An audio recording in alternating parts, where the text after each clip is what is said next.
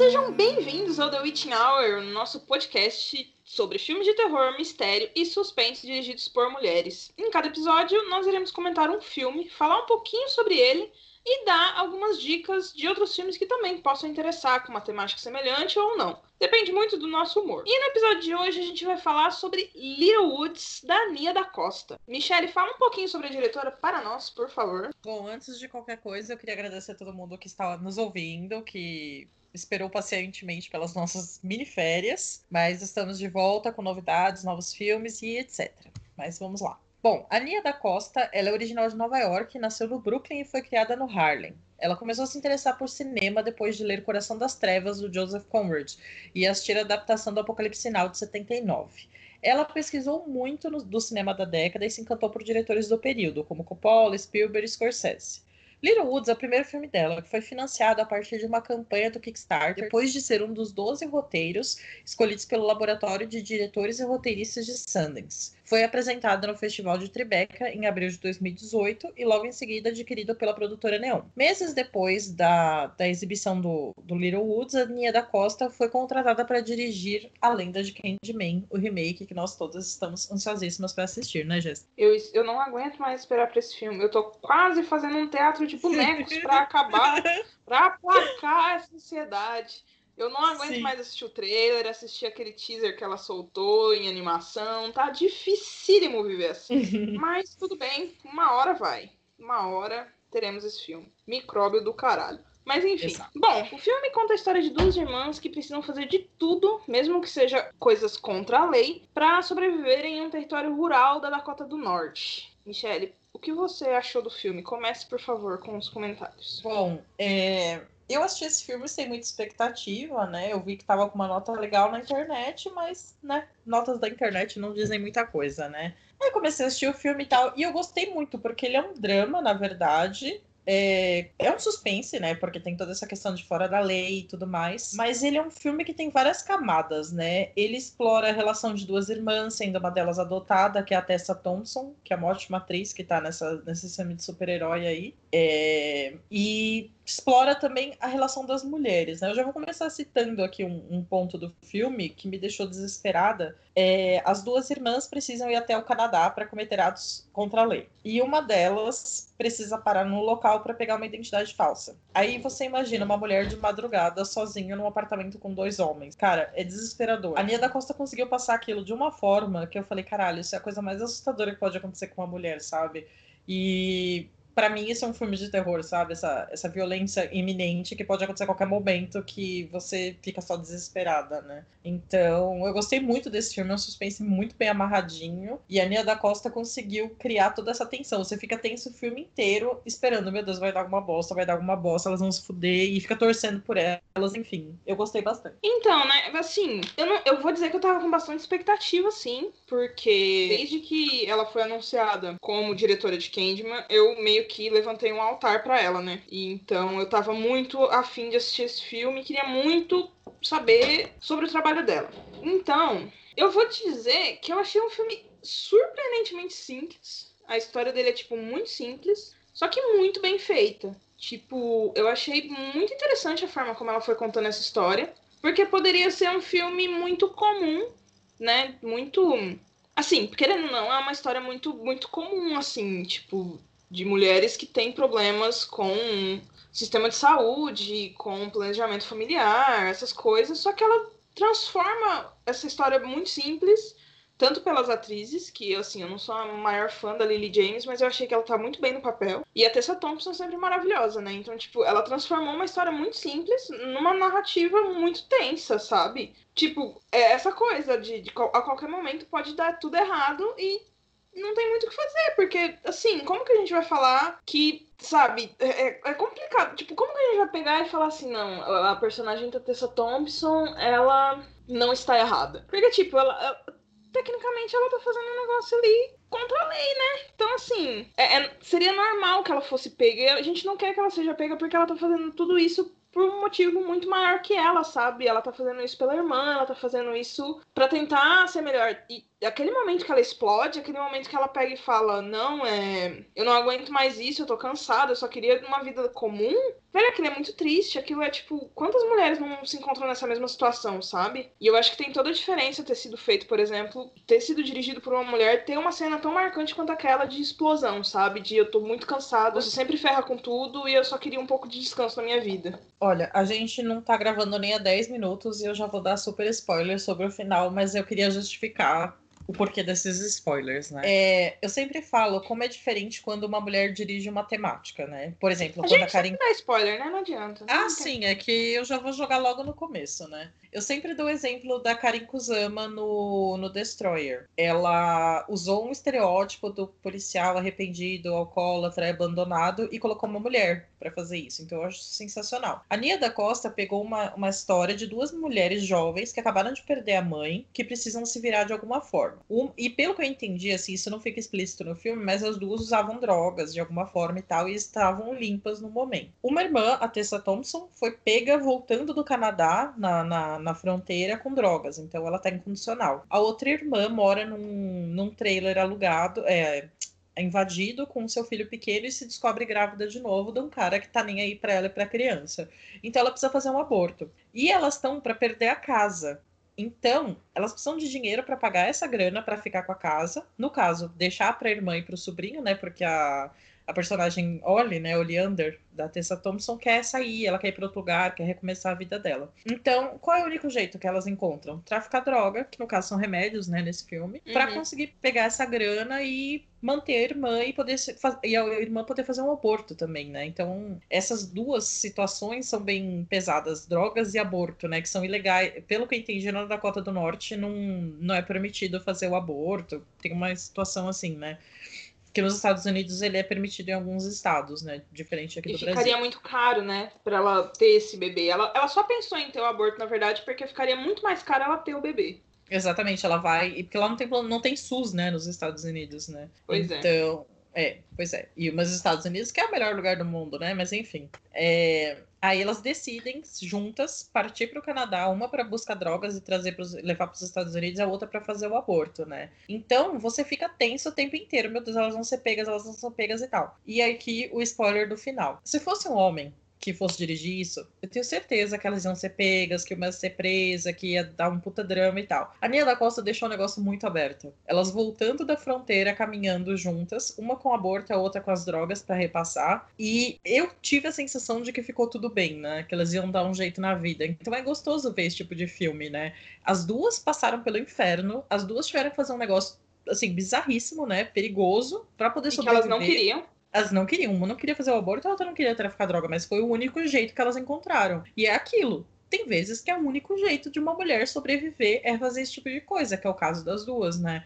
Então eu gostei muito desse final que a Nia deu, porque ficou, tipo, elas fizeram o que foi possível e elas não precisam ser castigadas por isso, sabe? Ainda mais que a Ollie estava nos dias finais da, da, da condicional dela. Tipo, em quatro dias ela estaria sem dívida nenhuma com a lei, né? Então, acho que foi isso que eu gostei muito, porque ele pega um gênero que é sempre feito por homens, com um final sempre muito dramático, e nesse caso não, foi tipo um redentor. Então eu gostei muito. Você conseguiu explicar, explicar muito melhor do que eu tava tentando sobre essa coisa da, da Tessa porque, tipo, é, não quis dizer também que, nossa, ela precisava ser punida. É, mas é exatamente isso que você falou. Tipo, deixar esse, esse final em aberto, essa, essa personagem que a gente acaba gostando tanto, que, que é a personagem da Tessa Thompson, foi muito bom. Foi muito melhor do que dar um final explicado, sabe? É, eu acho que fez muito mais sentido, inclusive. Porque, assim, vou dar um exemplo muito louco e muito além. Mas vamos só supor. A gente vê direto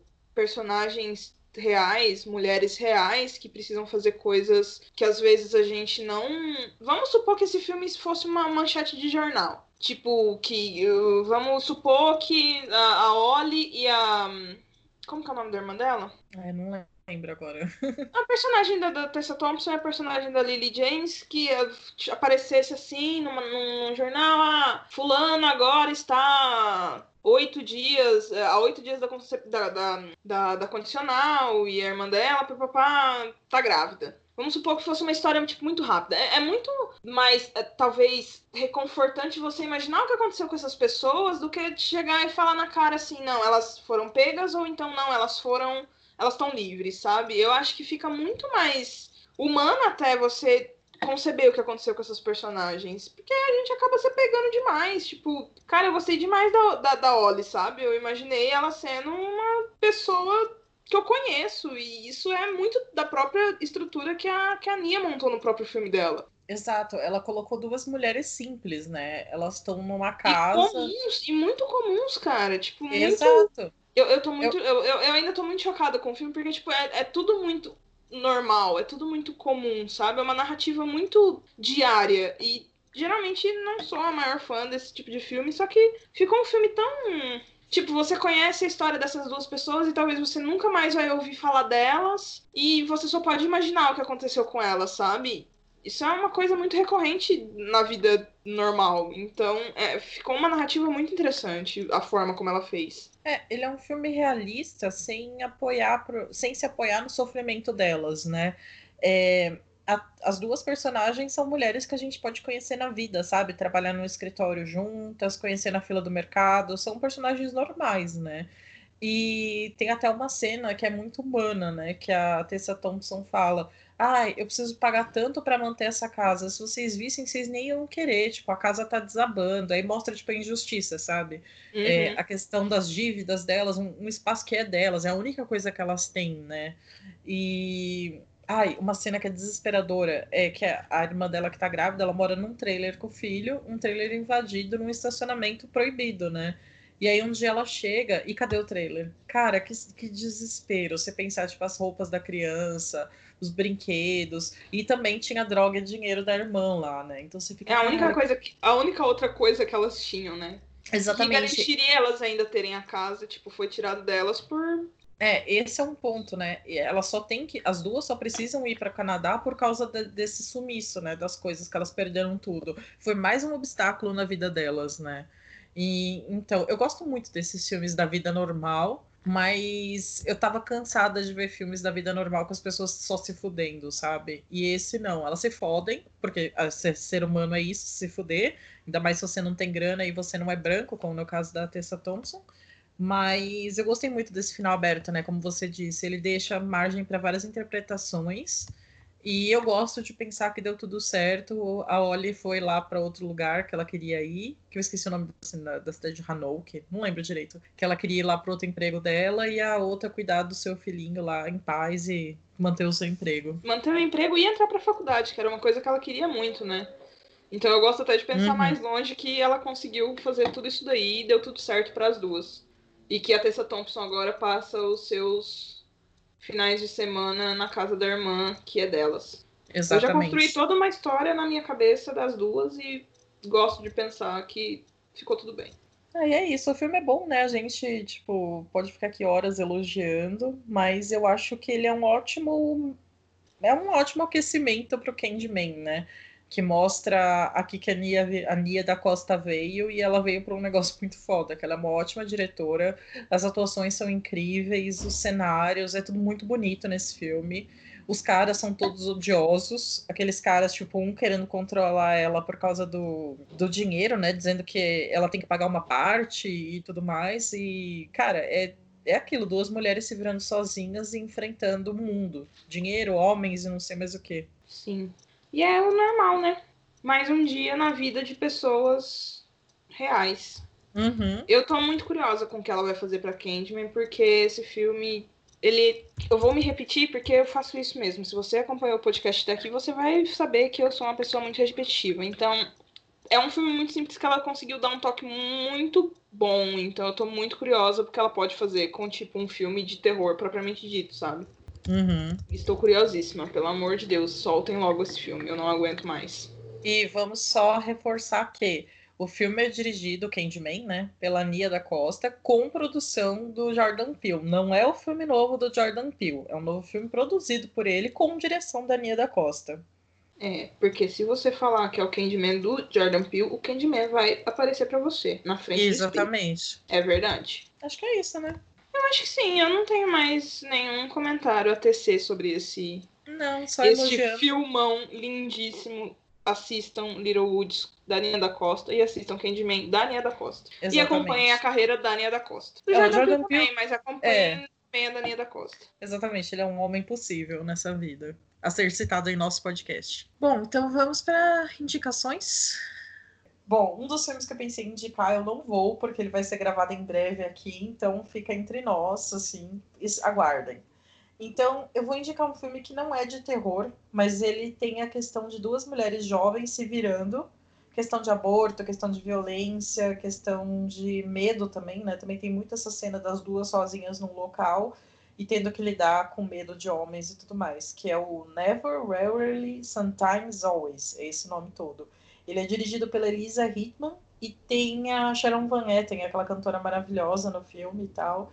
Ele não é terror, como eu disse, não tem nada de assustador, mas é um filme bem tenso e também trata dessa temática. Então eu acho que quem gostou do Little Woods vai gostar desse também. Eu estou com uma dificuldade imensa para pensar em alguma coisa para indicar com Little Woods. Não, gente, hoje então a gente só vai ficar com a indicação da Michelle, porque eu não consegui tirar da minha cartola nenhuma indicação possível que se assemelhe com Little Woods. Eu só posso recomendar que vocês assistam Little Woods, porque é um filme realmente interessantíssimo e que me fez gostar desse tipo de narrativa. Tipo, não é uma coisa que eu consumo muito, apesar de consumir, tipo, muito filme de policial e etc. Mas esse filme em específico não é alguma coisa que eu consuma tanto. Então eu só reforço a indicação do Little Woods mesmo.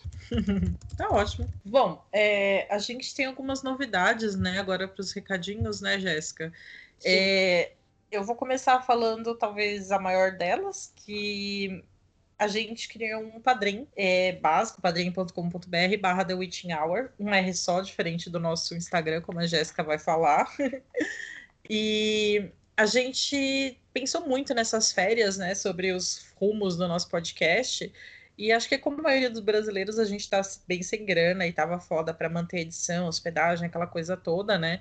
Então a gente queria pedir uma ajudinha e a gente colocou uma coisa bem básica, dois valores. Dois reais só pela ajuda, broderagem, e cinco para um futuro grupo de WhatsApp que a gente vai abrir, só com o pessoal que escuta a gente. Aí vocês podem indicar, a gente comenta filmes, a gente fala com vocês primeiro, né? Quais os filmes que nós vamos gravar, pedimos opinião, aquela coisa toda.